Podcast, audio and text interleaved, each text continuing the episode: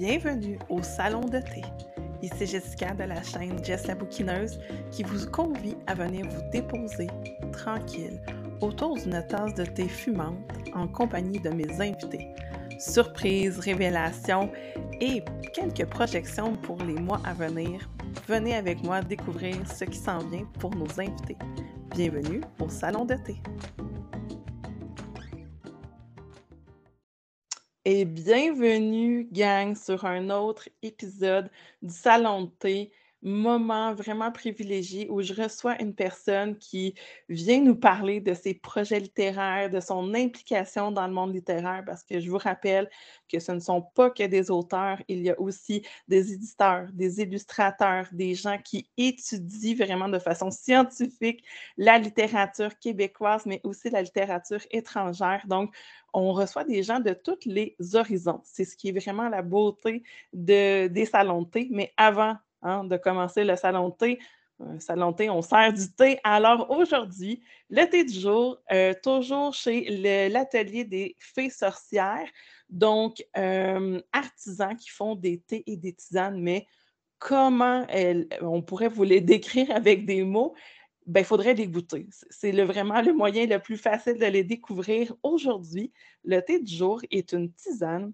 Elle s'appelle Sorcière des bois. Donc, on est dans des dans des saveurs d'ortie, sapin baumier, de thuya, donc quelque chose de très forestier, pas du tout fruité, pas du tout floral, mais vraiment parfait quand on veut un petit thé chaud réconfortant, tisane, en fait, donc aucune caféine, ce qui est vraiment chouette, comme moi, quand on est méga stressé dans la vie et que des fois, il faut couper sur la caféine.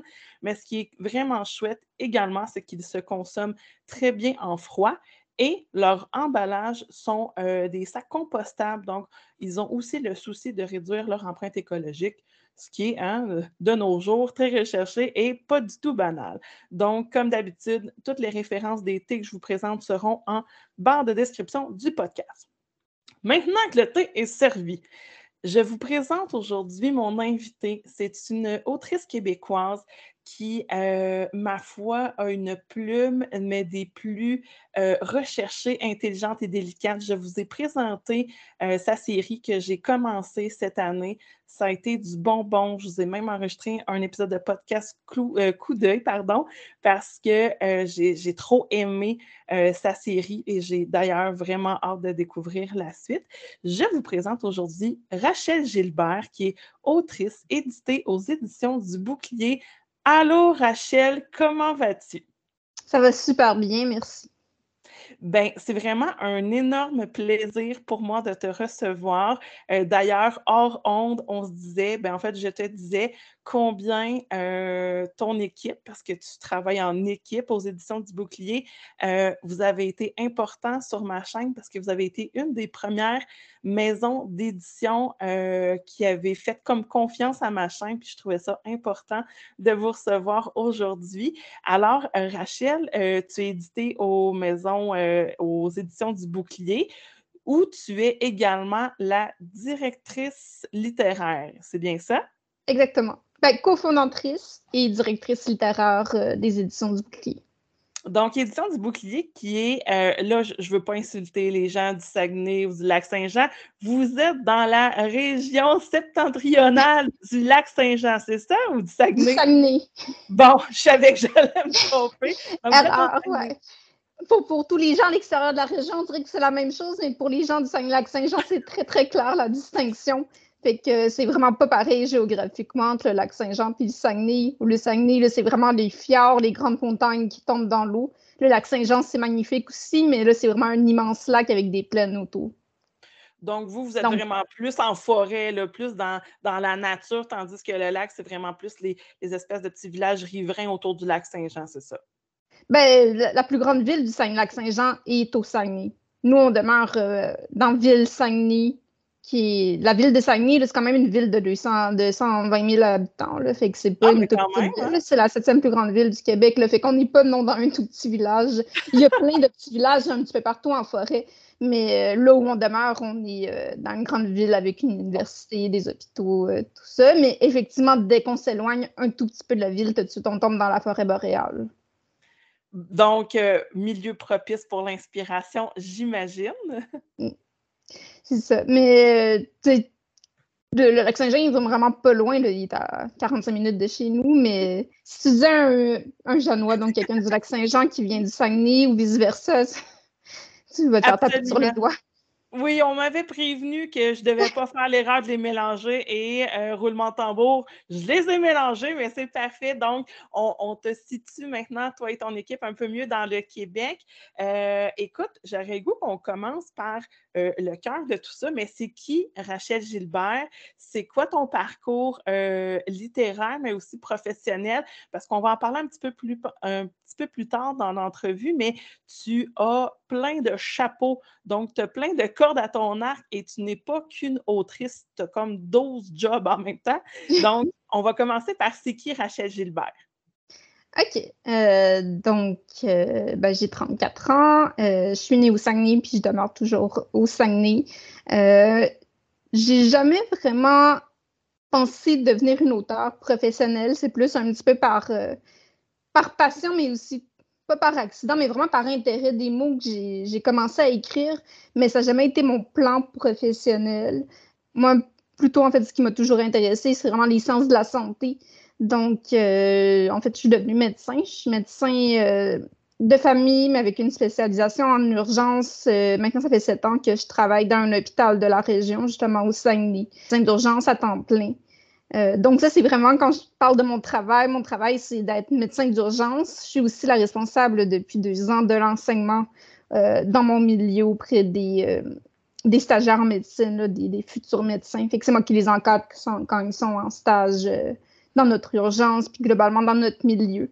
Fait que ça, c'est vraiment mon aspect de travail. Mais par ailleurs, j'ai jamais abandonné ma passion pour les mots. J'avais déjà fait quelques concours d'écriture à l'adolescence, puis à durant mon primaire que j'avais gagné. Fait que ça m'avait quand même donné un encouragement euh, sur le fait que je savais bien écrire. Par contre, pendant l'adolescence, j'ai vraiment plus mis ma passion pour les arts du côté de la musique. Euh, j'ai quand même fait des assez longues études en musique euh, dans un conservatoire, mais rendu à 18 ans, j'ai dû arrêter ces études-là. Puis c'est plus là que j'ai commencé à écrire, que j'avais comme besoin quand même de d'épancher mon besoin de, créativité. Puis c'est vraiment à partir de là, à 18 ans, que j'ai commencé à écrire euh, avec les. En fait, là, c'est vraiment là que j'ai commencé à, mettre sur pied toute cette histoire-là.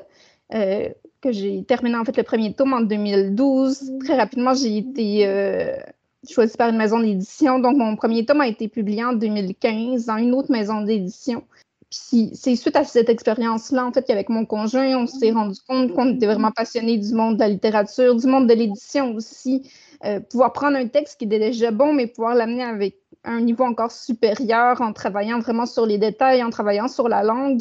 Donc, je suis devenue par passion euh, cofondatrice d'une maison d'édition avec mon conjoint, mais aussi la directrice littéraire, donc la personne qui va vraiment travailler le texte au niveau euh, de, la structure, au niveau du style, pour essayer d'amener le texte vraiment à la plus grande qualité possible.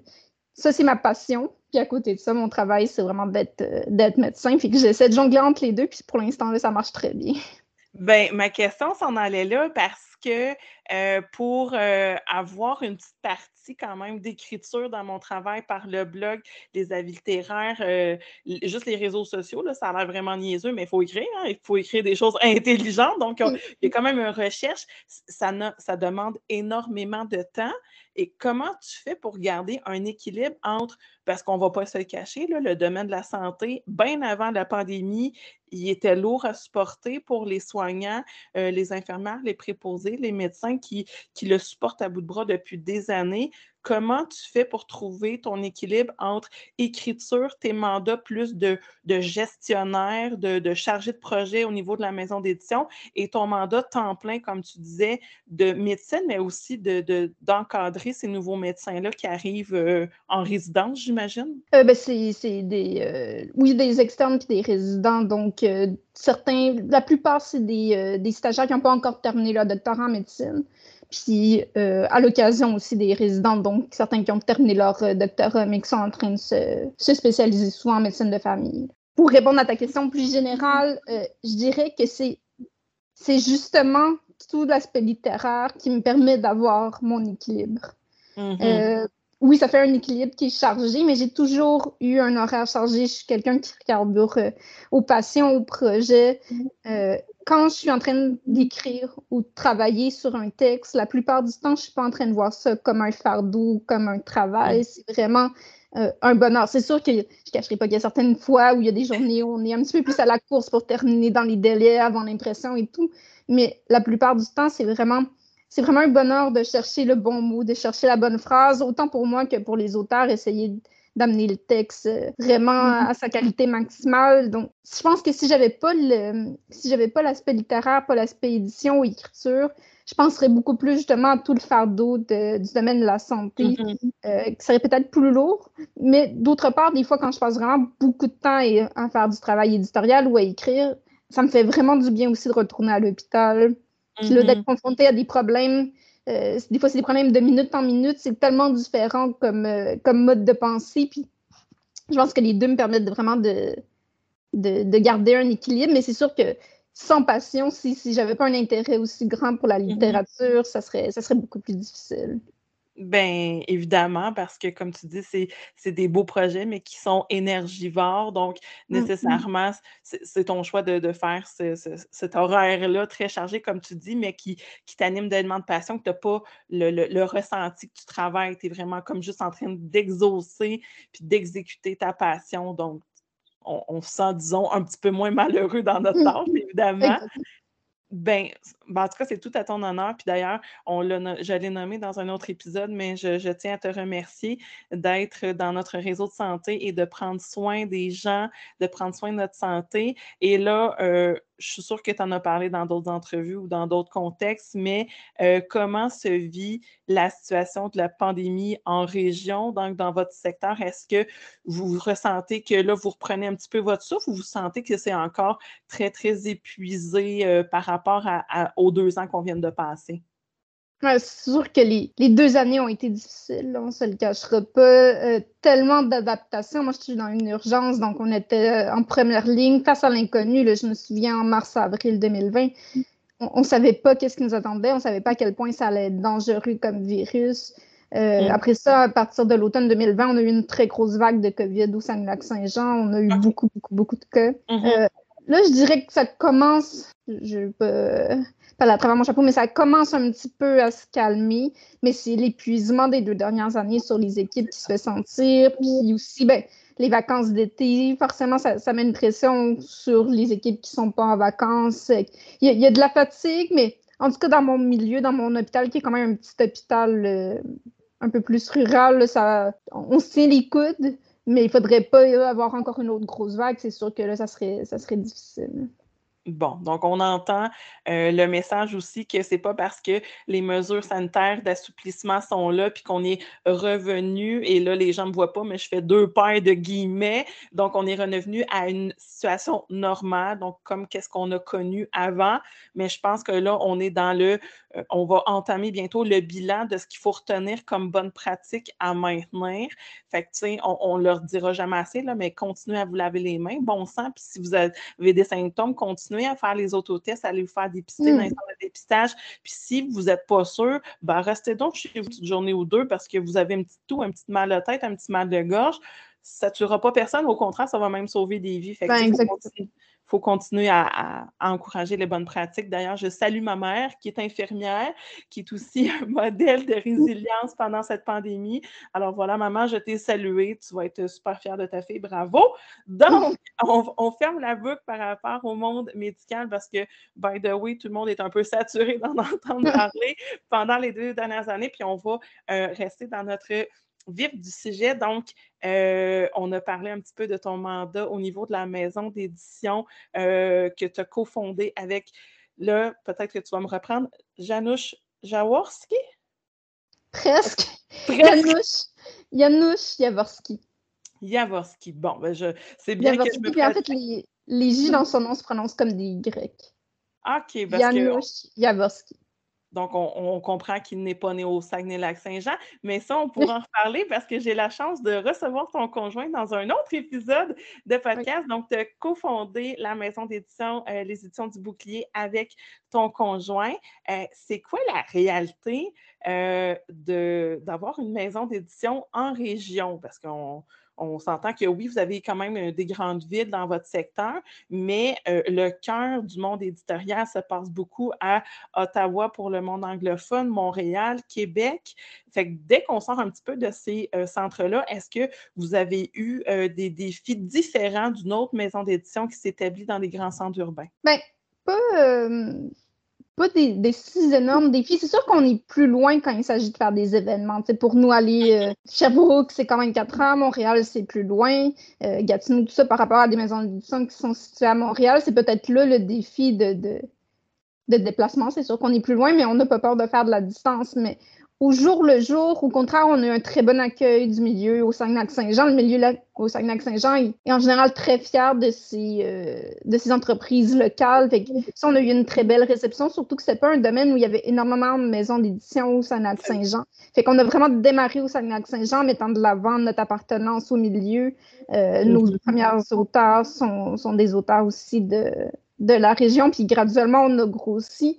Donc, on est très fiers de notre identité sanguinienne. Euh, on a été bien accueillis pour les, distributeurs, les libraires à travers le Québec. C'est pas un problème qu'on soit, qu'on soit en région. On fait affaire avec certaines entreprises locales, d'autres à l'extérieur euh, de la région, mais toujours au Québec. Puis, globalement, ça, va, ça va très bien pour ça.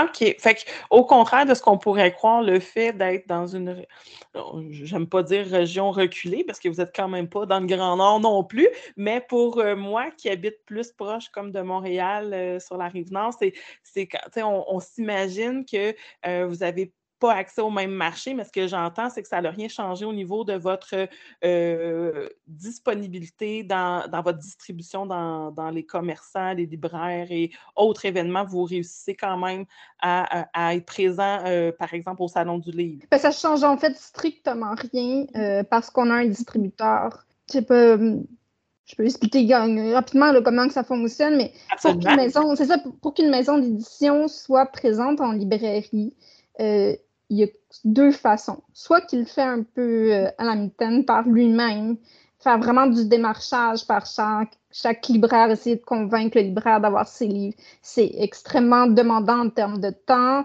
et ça assure vraiment une moins grande visibilité. Ou quand on a la chance, en fait, d'avoir un distributeur, c'est vraiment des entreprises qui font partie de la chaîne du livre. Euh, il y en a quelques-uns au Québec, là, on parle d'une poignée, là, euh, de distributeurs. C'est les distributeurs qui choisissent quelle maison d'édition ils, distribuent. C'est pas quelque chose de garanti, c'est vraiment des démarches, des discussions à faire. Nous, très rapidement, on a réussi euh, à avoir un accord avec Messagerie ADP, qui est le plus grand distributeur de livres francophones au Canada.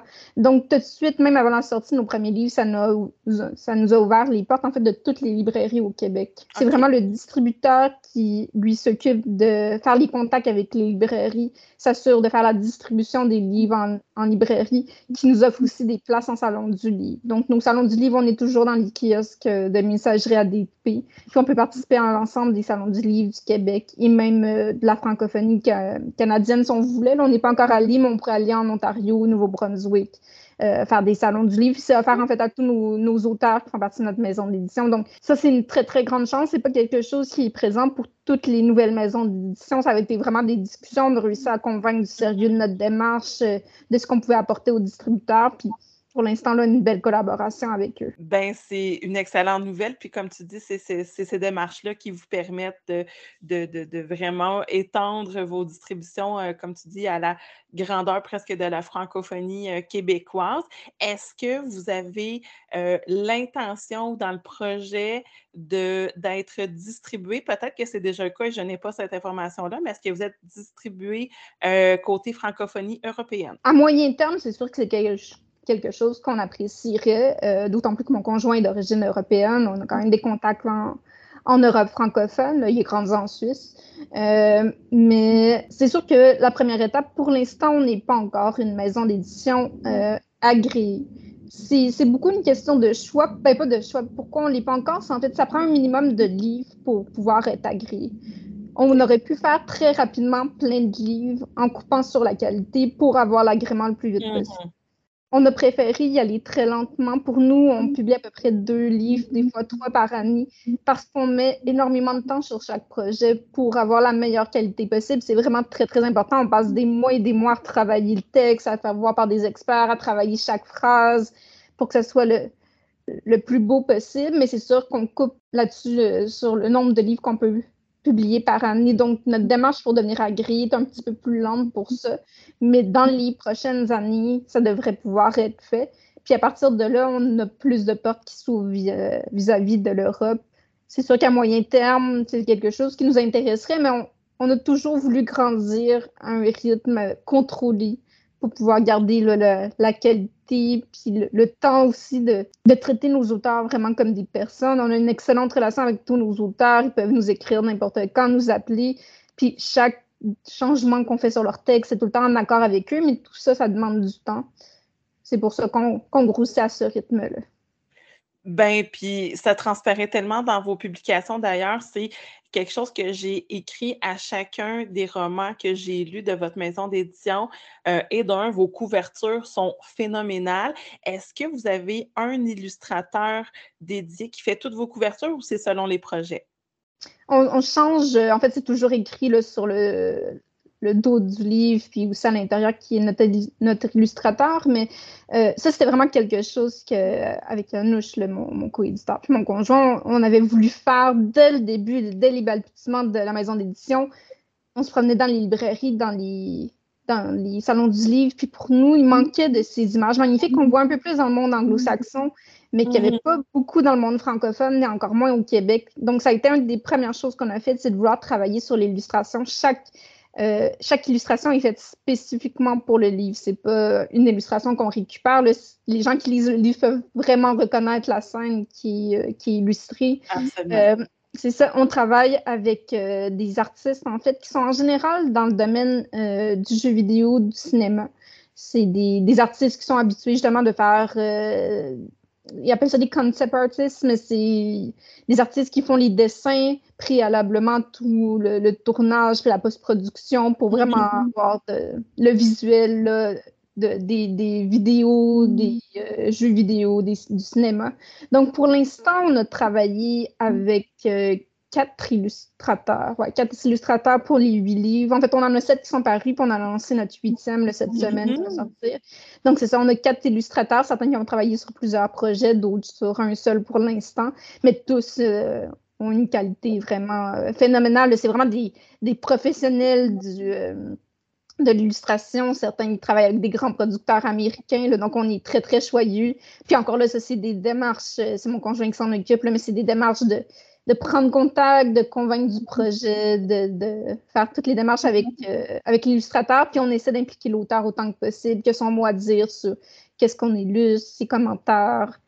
Donc, euh, même, dans le, même dans le choix de la couverture, dans le fond, vous avez le souci que euh, l'auteur se sente vraiment concerné dans chacune des parties de, de, de, la conception du livre physique. Donc, ce n'est pas juste un texte qui, une fois remis dans vos mains, est euh, manipulé à votre sauce pour faire un produit qui, qui vous convient. Vraiment, vous, vous impliquez l'auteur dans le processus de conception à toutes les étapes. Exactement, mais c'est on guide l'auteur, on va lui conseiller plein de choses, euh, sur certains points, évidemment, des des erreurs de syntaxe, certaines choses, ça va être euh, non discutable, mais la plupart du temps, ça va être des discussions, on va amener mm. l'auteur à, voir qu'est-ce qui peut être le mieux, mais c'est tellement personnel un projet d'écriture, l'auteur est tellement impliqué là-dedans, on ne peut pas le déposséder, il faut que l'auteur soit fier mm. de ce qu'il présente, puis pour nous, c'est essentiel de placer l'auteur au centre du projet, pour qu'on soit tous fiers à la fin. Ben oui, absolument, parce que c'est ça qui fait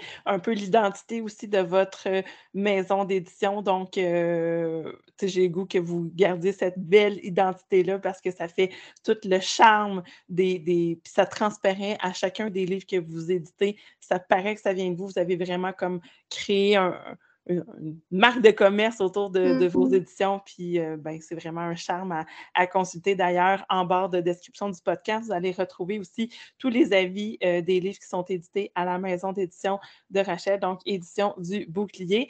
Mais là, on parle de livres édités. Euh, mais moi, j'ai goût qu'on parle de ta série de livres, Rachel. Donc, ben, le deuxième tome de ta série est paru cette année ou fin 2021. Là, je perds la date exacte. Il est sorti en novembre 2021. Donc, novembre, fin, 2021. fin novembre 2021, fait pratiquement cette année. Donc, fin d'année 2021, moi, je l'ai lu comme au retour des fêtes, donc je l'ai lu début 2022. Euh, Mais euh, ben, j'aimerais ça que tu nous parles un peu de ta série, ton processus d'écriture, qu'est-ce qui t'a inspiré, euh, nous parler grosso modo de l'univers sans, rien nous révéler de, trop pour, qui pourrait gâcher notre expérience, mais nous en parler un petit peu. Ben, c'est comme je disais un petit peu plus tôt, c'est vraiment un projet qui a commencé assez tôt dans ma vie. Euh, vers 18 ans, là, je me suis mis à vouloir écrire. C'était vraiment cette histoire-là que j'avais en tête, qui s'est évidemment développée au cours des années. Là, ça fait 16 ans que je travaille dessus. Mais très rapidement, l'univers a pris forme. Euh, la prémisse de départ, ça a été de me demander à quoi aurait pu ressembler notre, planète si très tôt dans l'histoire de l'humanité, il y avait un pays qui avait eu des valeurs environnementales qui s'étaient développées autour de ça? Évidemment, en, en imbriquant un aspect de magie qui allait rentrer euh, dans cet univers-là, mais ça a été vraiment à la base du pays, en fait, qu'on découvre au cours de l'histoire, qui s'appelle Miramia, qui s'est vraiment développé autour de valeurs écologiques. Mais mm. malheureusement, comme dans beaucoup de sociétés, tout s'est pas développé de façon euh, parfaite. Il y a eu beaucoup de conflits entre autres sociaux euh, qu'on va découvrir autour du récit. ça, ça a été la prémisse de départ. Mais je voulais aussi en faire un livre d'aventure, un livre où on a envie de voyager avec les, personnages. Euh, une de mes premières inspirations, en fait, je travaillais dans un camp de vacances qui est sur le bord du fleuve dans Charlevoix, où j'ai été plusieurs années. Je voyais les cargos qui, qui voguait au loin sur le fleuve. Puis j'ai comme eu l'image justement de trois sœurs qui étaient sur le pont et qui fuyaient vers l'Europe. Mais là, je me suis demandé ah, pourquoi il fuit? Ça avait été la base de mon histoire. Ça a été comme ce, oh. flash qui m'est apparu. Puis c'est de là que je me suis imaginé pourquoi elles fuyaient, qu'est-ce qu'elles avaient de particulier. Mm. Ajouter à ça un aspect un peu de, de polar. J'aime beaucoup, moi, quand j'adore la littérature de l'imaginaire. C'est à la base de notre maison d'édition. Mais quand, quand je peux faire des hypothèses, quand je peux essayer de comprendre qu'est-ce qui s'est passé, que le lecteur joue avec mon intelligence, me laisse des indices euh, pour comprendre l'univers, comprendre des fois mm-hmm. certains pouvoirs. Ça, ça a été très important. Donc, surtout à les rélections, on peut voir en fait que partout dans mes, dans mes deux tomes, il y a plein d'indices qui permettent de savoir un peu où on s'en va. Puis on dit Ah, ben c'était là, c'était là. Euh, le lecteur peut faire des, des, hypothèses, peut être émerveillé. On voyage justement à travers l'Europe, puis même plus loin. Euh, la recherche des cultures, de la langue, c'est vraiment des, je, voulais exploiter en fait tout ce qui m'intéressait, la nature, la langue, le voyage, l'aventure. C'est ça que j'ai essayé de recréer dans mon histoire en, faisant quelque chose, je pense, d'assez haletant puis euh, poignant en termes d'émotion. C'était vraiment important. Absolument. Ben, D'ailleurs, le, premier tome que j'ai dévoré, euh, super rapidement. Et si je ne me trompe pas, genre dans les dix premières pages, l'action est déjà euh, très présente. Donc, on part déjà notre, notre espèce de quête-aventure où ce que là, nos personnages, nos protagonistes doivent absolument quitter euh, leur domicile pour. Ben là, je, veux y révéler, fait que j'en dis pas trop, mais euh, ça, commence assez rapidement. Et comme tu l'as dit, moi, c'est une des choses que j'ai tellement aimé, c'est le, le voyage entre Québec, la France, euh, le, partout dans le, ben pas partout, mais dans une bonne partie de l'Europe. Est-ce que tes inspirations aussi de, de, voyage euh, viennent de tes propres... Euh, es-tu quelqu'un qui a beaucoup voyagé? Est-ce que c'est des endroits que tu as toutes visités dans ta vie? Ben, j'ai toujours mm-hmm. aimé voyager. En fait, à l'époque, quand j'ai écrit la partie qui se passe au Royaume-Uni, mm-hmm. en Pays de Galles, en Angleterre, j'étais pas encore allée.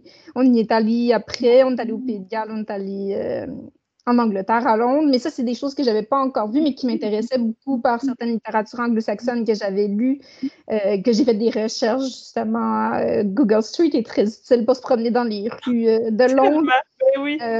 Paris, j'étais allée plusieurs fois, donc Paris, c'était quand même mon expérience de, de, quoi alors le métro à Paris, de quoi alors la Tour Eiffel qu'on la voit de loin, mm. l'expérience aussi de la vie là-bas Donc, c'était pas tout le temps inspiré d'une expérience directe, mais cette exaltation de voyager, aussi d'être sur un bateau sur le mm-hmm. fleuve, ça, j'avais connu ça. Euh, quand ils se promènent à Québec, évidemment, j'étais déjà allée à Québec. C'est important pour moi aussi que le lecteur qui connaît l'endroit, il passe devant la gare du Palais. Quelqu'un qui a déjà vu la fontaine devant la gare du Palais, ben, ça fait un petit clin d'œil que moi j'appréciais, tout en me permettant d'inventer des, des commerces, mm-hmm. d'inventer certaines rues. C'est un, mélange que j'essaie de faire entre les lieux qui existent, des lieux que j'invente pour les besoins de l'histoire.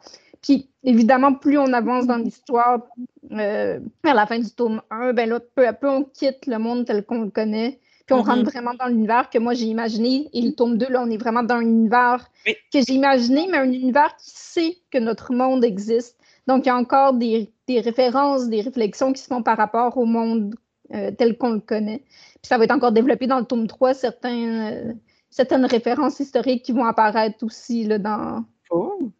Et ce fameux tome 3, est-ce qu'il est déjà euh, écrit en processus d'écriture terminé, quelque chose? En processus d'écriture. c'est ça, il est, en, il est très prévu dans ma tête structuré. Le plan global est fait.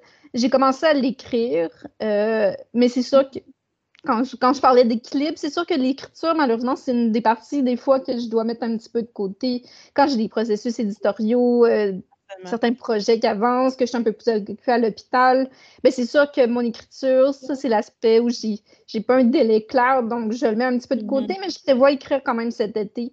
Euh, je ne veux absolument pas encore m'avancer sur une date de sortie, mais euh, c'est absolument pas quelque chose que j'abandonne. Ça me tient extrêmement à cœur. Puis dans les prochaines années, ça va paraître le tome 3, mais je ne peux pas encore euh, m'avancer sur une date de sortie. Mais je vous promets une fin euh, digne des deux premiers tomes. C'est aussi pour ça que je vais prendre le temps de l'écrire euh, à point. Ben, c'est, ça fait juste une cohérence avec tout ce que tu présentes dans, dans tes projets depuis le début, qu'il n'y a rien qui est bâclé, fait à la va-vite. Il n'y a pas de il n'y a pas de sidekick qui se fait en deux minutes au micro-ondes avec toi et euh, ton équipe. Donc, vous prenez le temps de bien mijoter, développer les savoirs littéraires. Donc, tout est assaisonné à point. Donc, et c'est ça qui en fait que c'est un délice à lire et à regarder. Donc, euh, juste pour mettre en contexte des gens qui ne euh, connaissent pas ta série, donc, tu es l'autrice de la série Les Sœurs Fayel. Fayel? Fayel. Fayel. Donc, il y a deux tomes à ce jour qui sont euh, disponibles en librairie, donc le tome 1 et le tome 2, évidemment, et le tome 3 est à venir dans les prochaines années. Euh, puis, euh, ben, tu l'as nommé un petit peu, mais dès le premier tome, on sent déjà un souci face au changement climatique, à l'écologie, à prendre soin de notre planète. Est-ce que c'est une valeur qui est, qui est en toi depuis que tu es toute jeune ou c'est avec ton travail, le fait que tu habites en région qui a développé ce, souci-là de, de, prendre soin de notre environnement? c'est quoi ton rapport, maintenant au changement climatique et à l'écologie? Ben, l'écologie, en fait, j'ai eu la chance d'être élevée dans une famille où c'était une valeur dominante. Mes, parents étaient à l'avant-garde, même là-dessus, dans les années 80-90. On en parlait, mais pas encore autant. Mais moi, j'ai grandi dans une famille où on compostait déjà, alors que personne d'autre compostait au Saguenay. Euh, l'écologie est toujours extrêmement importante. C'est une valeur de base. Euh, j'ai travailler dans, dans un camp de vacances dont je parlais un peu plus tôt, qui est le centre écologique de Port-au-Saumon. Donc, un endroit où on est en, harmonie avec la nature, juste devant le, fleuve. Euh, très tôt, la nature est devenue quelque chose d'extrêmement important pour moi.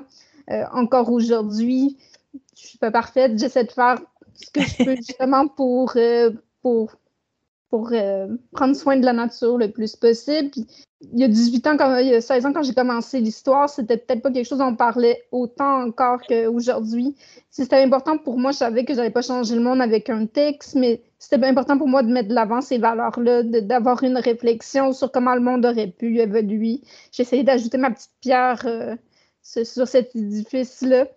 Puis euh, sur ma vie personnelle, j'essaie de, continuer à faire ce que je peux, euh, cultiver mes légumes, m'occuper de l'environnement autant que possible. Ah ben c'est super. Puis est-ce qu'au sein même de votre maison d'édition, vous prenez des dispositions particulières pour euh, avoir un souci environnemental dans vos, vos votre façon de distribuer, votre façon d'imprimer? Ben, L'impression, ça a été très important pour nous. Euh, dès le départ, on a choisi un imprimeur qui est spécialisé en impression de livres, qui sont les imprimeries Gauvin, mais c'est une maison, euh, une, une, imprimerie qui met euh, beaucoup de l'avant justement l'écologie, puis euh, avoir une, façon de, procéder intelligente. Ils vont faire des petits tirages, mais ils peuvent réimprimer très facilement. Donc, ils privilégient tout le temps de faire la bonne quantité des livres, puis euh, pouvoir réimprimer le plus vite possible, si on en a besoin, plutôt que de faire des énormes tirages, puis après ça, avoir des livres en trop. Euh, le papier qu'on utilise, c'est aussi un papier recyclé, écologique. ça, c'est aussi très important pour nous. Donc, on, on essaie de faire ce qu'on peut aussi dans le domaine du livre. Et encore là, cohérence dans le message, la mission que vous êtes donnée, euh, les orientations que, que vous prenez, euh, autant dans ton projet personnel d'écriture que dans ton travail euh, éditorial à la maison d'édition ben, c'est vraiment fantastique. Et comme je, disais depuis tantôt, ça transparaît dans vos publications et dans votre travail. Et peut-être pour euh, dernière petite partie de l'entrevue, j'aimerais ça que tu nous parles un peu de euh, tes inspirations, parce que là, on a beaucoup parlé de, je pense que ton vécu, l'éducation que tu as reçue, l'environnement dans lequel tu as évolué depuis que tu es toute jeune, euh, est une part de ton inspiration, mais est-ce qu'il y a d'autres, est-ce qu'il y a des lectures que tu as fait plus jeune ou enfant qui t'ont marqué, qui t'ont donné le goût d'écrire? Ben, j'ai toujours été une très grande lectrice avant même d'avoir euh, été une, auteure. Les livres ont toujours fait partie de ma vie. Puis en particulier la littérature de l'imaginaire, euh, tout ce qui est fantaisie, en particulier la fantaisie plus que la science-fiction, même si j'aime les deux. Ça, ça a toujours nourri mon imaginaire. Ça m'a toujours permis de, me projeter dans autre chose, puis même de, de grandir comme personne. On dirait que ça me faisait tellement rêver. Je m'imaginais que si les personnages sont capables de passer à travers tellement d'épreuves, ben moi, dans ma vie personnelle, je suis capable aussi de faire certains défis. Le Seigneur des Anneaux, en fait, tous les livres de Tolkien, mais Le Seigneur des Anneaux en particulier, c'est un livre que j'ai découvert assez tôt là, dans ma vie, autour de 10-12 ans. Puis vraiment, tout cet imaginaire-là de la Terre du Milieu, ça m'a vraiment nourri bien avant la sortie des films. Puis déjà, ça me faisait rêver. Harry Potter, euh, j'ai à peu près l'âge d'Harry quand il est sorti. Donc, euh, j'ai vraiment grandi avec Harry Potter en attendant que les tomes sortent. Euh, c'est sûr que ça, ça, m'a nourri aussi en termes d'imaginaire. Il y avait aussi la, Croisée des mondes de Philip Pullman qui, qui m'a beaucoup, qui m'a fait beaucoup fait grandir au niveau de l'imaginaire. Donc, beaucoup d'auteurs plus anglo-saxons pas, qu'il n'y ait pas de bons livres dans la littérature francophone, mais c'est une des raisons aussi pour qu'on a démarré une maison d'édition en littérature d'imaginaire. C'est qu'on trouvait que ce, ce qu'on retrouve justement dans le monde anglo-saxon était peut-être pas pleinement exploité dans le monde francophone. Euh, des univers vraiment fantaisistes, mais très bien bâtis, avec un souci du détail, souvent en plusieurs tomes. Euh, ça, c'était quelque chose qu'on voulait vraiment faire avec euh, un souci plus de, l'histoire que de l'aspect nécessairement euh, mercantile, de pouvoir. Euh, nous, ça ne dérange pas si ça prend du temps faire les livres, que tu les sortir sur plusieurs années, même si mhm. des fois, en termes commerciaux, c'est peut-être moins, euh, moins optimal, mais pour nous, ce qui est vraiment important, c'est de fournir aux lecteurs un univers vraiment bien bâti. Puis c'est ça que je retrouvais dans mes lectures jeunes, que j'ai voulu recréer comme auteur, puis comme, comme éditrice aussi. Donc, beaucoup de, cette fantaisie-là qui t'a nourri déjà très jeune, donc qui, est venu créer comme un assise sur, après ça, ton, ta propre créativité. Puis, parce qu'on va se rappeler que euh, Les Sœurs Fayel, qui est ta série euh, de fantaisie, donc d'aventure aussi, tu as même créé, et ça, c'est quelque chose que je me rappelle avoir nommé dans mon avis littéraire, tu as créé une langue, je veux dire, l'univers est tellement bien construit qu'elle a sa propre ses, traditions, ses légendes, mais aussi sa langue. Mais comment on fait pour créer une langue? Ben, c'est pas évident de partir de rien puis créer un lexique, créer des mots, des sons. Ça prend du temps. Euh, J'imagine. J'ai pas la prétention que ma langue est, parfaite. Elle est quand même inspirée du français en termes de structure, mais ça, ça demande des réflexions en termes de, de grammaire, en termes de syntaxe, comment la langue s'est développée. J'ai des tables d'accords, de conjugaison de mes différents verbes. Il y a des groupes euh, verbaux qui vont faire différentes actions. J'ai des dictionnaires euh, entre le français et le préwin, qui est la langue de qui parlé là-bas.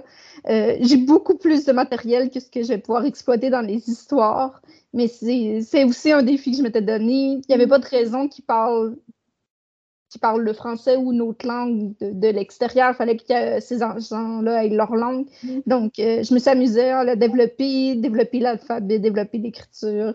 Euh, c'est amusant, mais ça demande du temps.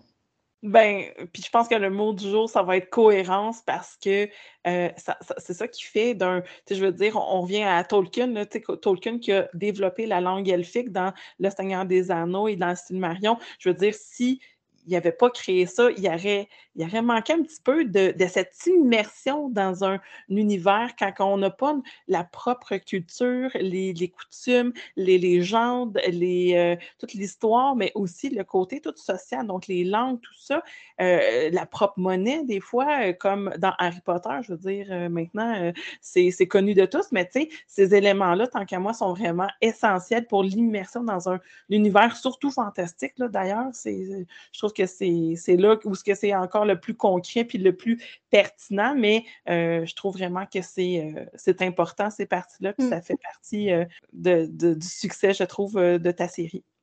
Ben, ça, je, je pourrais jamais les traduire, mais je tiens à dire que toutes les phrases qui sont dans l'autre langue, dans Préaurine, dans mon histoire, veulent dire vraiment quelque chose si je les traduisais en français.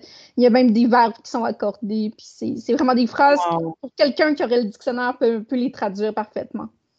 Et est-ce que ce serait genre le genre de projet que tu aimerais faire à la fin de ta série, créer des espèces de petits romans à part, genre dictionnaire de la langue, euh, petits livres de mythes et légendes, histoire euh, de, du peuple?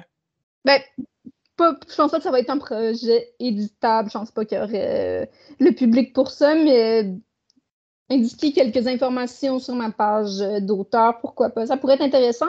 Par contre, évidemment, vu qu'il y a beaucoup de mystères autour de l'identité des trois, des trois sœurs, qui sont les trois personnages mm-hmm. principaux, euh, il y a beaucoup de, choses qui sont écrites dans l'autre langue qui donneraient beaucoup de punch, en fait, parce que euh, qui, qui, révéleraient beaucoup de choses parce que les personnages ne se gênent pas de parler dans leur autre langue puis de révéler des choses. C'est pour ça que je ne veux pas trop mettre de préaurine en public parce que je voudrais pas que quelqu'un qui commence à lire mon histoire puisse savoir qu'est-ce qui se passe. OK, bon, ben intéressant. Donc, ce que j'entends, c'est que les passages euh, écrits en sont vraiment importants dans l'histoire, mais euh, ça fait partie de, comme tu disais tantôt, ces indices qui sont euh, laissés sur notre chemin, un peu comme Tom Pouce avec ses petits cailloux. Donc, là, je comprends que tous ces passages-là qui, pour l'instant, piquent notre curiosité, mais on ne sait pas trop à, quoi exactement ils vont servir. ils vont nous servir plus tard dans la compréhension de l'intrigue finale. Ben, dans le tome 2, euh, j'offre un petit peu euh, plus d'informations sur la langue. Puis justement, mm-hmm. on va pouvoir en tirer certaines informations qui, je pense, sont assez satisfaisantes, mais je ne vais pas en dire plus. Mais la langue est encore abordée pas mal dans le tome 2. OK, bon, ben c'est bon à savoir. Excellent. Ben écoute, Rachel, euh, on arrive déjà à la fin de l'entrevue. C'est fou, j'ai pas vu le temps passer. C'était vraiment super chouette euh, de te recevoir. Dernier petit point qui reste, donc le salon de thé se veut euh, un endroit où tous mes invités doivent servir une tasse de thé à euh, une autre personne. Donc, inviter euh, une autre personne de ta connaissance, euh, un, auteur que tu connais, une personne du monde éditorial, un illustrateur, bon, bref, quelqu'un de l'univers du livre que tu aurais envie d'inviter sur le podcast. Alors, Rachel, tu sers une tasse de qui? Une tasse de thé à qui, pardon? Je vais peut-être pas être très originale, mais j'inviterai vraiment euh, Janusz qui est mon co-éditeur. Je pense que ça va être extrêmement intéressant de lui parler, euh, qu'il a beaucoup de, choses à dire, autant sur son écriture que sur le monde éditorial lui aussi. Oui, beaucoup de choses à dire est un faible mot parce qu'il a de la jazette, c'est Yanouche. Donc, euh, l'invitation officielle est lancée. Donc, euh, Yanouche, tu es invité à passer euh, sur le podcast et je vous spoil tout de suite. L'invitation s'est déjà rendue et est déjà acceptée. Alors, on va le recevoir très prochainement. Vous allez pouvoir entendre ça sur le podcast. Rachel, je termine en te, disant un énorme merci. Tu as un horaire de dingue et tu as pris le temps de venir jaser avec moi. C'est un plaisir de t'avoir reçu. Très intéressant d'apprendre à découvrir ton travail, ton univers et euh, tes romans. Et euh, ben, je te souhaite plein de beaux projets pour 2022, 2023. Est-ce qu'on euh, on a des chances de te croiser cette année dans des événements, des salons du livre à venir? Oui, absolument. Je vais participer normalement à plusieurs salons du livre cet automne. Euh, le printemps, c'est pas encore euh, planifié exactement, mais cet automne, je vais certainement faire quelques salons du livre, à commencer par celui du Saguenay, euh, qui est chez nous, qui est le premier de la saison. Donc, fin septembre, c'est sûr que je vais être, présente. Puis, ben, en fait, cet été, je vais être aussi au Médiéval de la Nodière le 23 24 juillet comme éditrice. mais je vais aussi être là si jamais vous achetez mes livres, je peux les signer également. Ah, tellement de bonnes nouvelles. Donc, événement dans, mon, dans ma région. Donc, si les astres sont alignés, Rachel, on pourra s'y croiser cette année. L'année passée, on s'est manqué, mais cette année, c'est un rendez-vous. Donc, si je ne me trompe pas, l'événement qui a lieu le 23 et 24 juillet euh, de cette année, donc dans deux semaines, ça, ça va. Euh, trois fins de semaine. Oui, disons. Plus trois semaines, tu raison. Exactement. Euh, à l'Assomption euh, aussi à la Seigneurie des Patriotes, assez près du Exactement. Donc, euh, tout ça va être en barre de description du podcast si vous voulez réserver vos billets pour l'événement et euh, venir rencontrer Yanouche. Et ben, j'imagine que Yanouche t'accompagne. Absolument. Yanouche va être là et Ariane Télessa, qui est une de nos auteurs d'édition du bouclier, va être là également. Qui a écrit Le bouclier et l'olivier, si je ne m'abuse. Exactement ben ça va être un délice de peut-être vous rencontrer. Donc, j'invite euh, les auditeurs qui sont dans la région à venir rencontrer cette belle équipe-là lors de l'événement médiéval à Nadia, qui est d'ailleurs une fin de semaine de fou, plein d'activités, d'animation en lien avec euh, l'univers médiéval, des joutes à cheval, des artisans, un banquet de fin de soirée. Bref, il y a de quoi amuser, même les enfants, animation pour les enfants aussi. Donc, euh, comme je disais tantôt, tout ça est en barre de description du podcast. Si vous avez manqué une information, les liens pour suivre aussi les réseaux sociaux de Rachel et de la maison d'édition, euh, les éditions du bouclier, vont être en barre de description du podcast. Et pour le reste, ben, je vais vous souhaiter à tous une excellente journée, une excellente semaine et au plaisir de se revoir. Et ben, on salue aussi Rachel qui nous a accompagnés tout au long de l'entrevue aujourd'hui. Bye Rachel! Merci beaucoup. Bonne journée. Bye bye.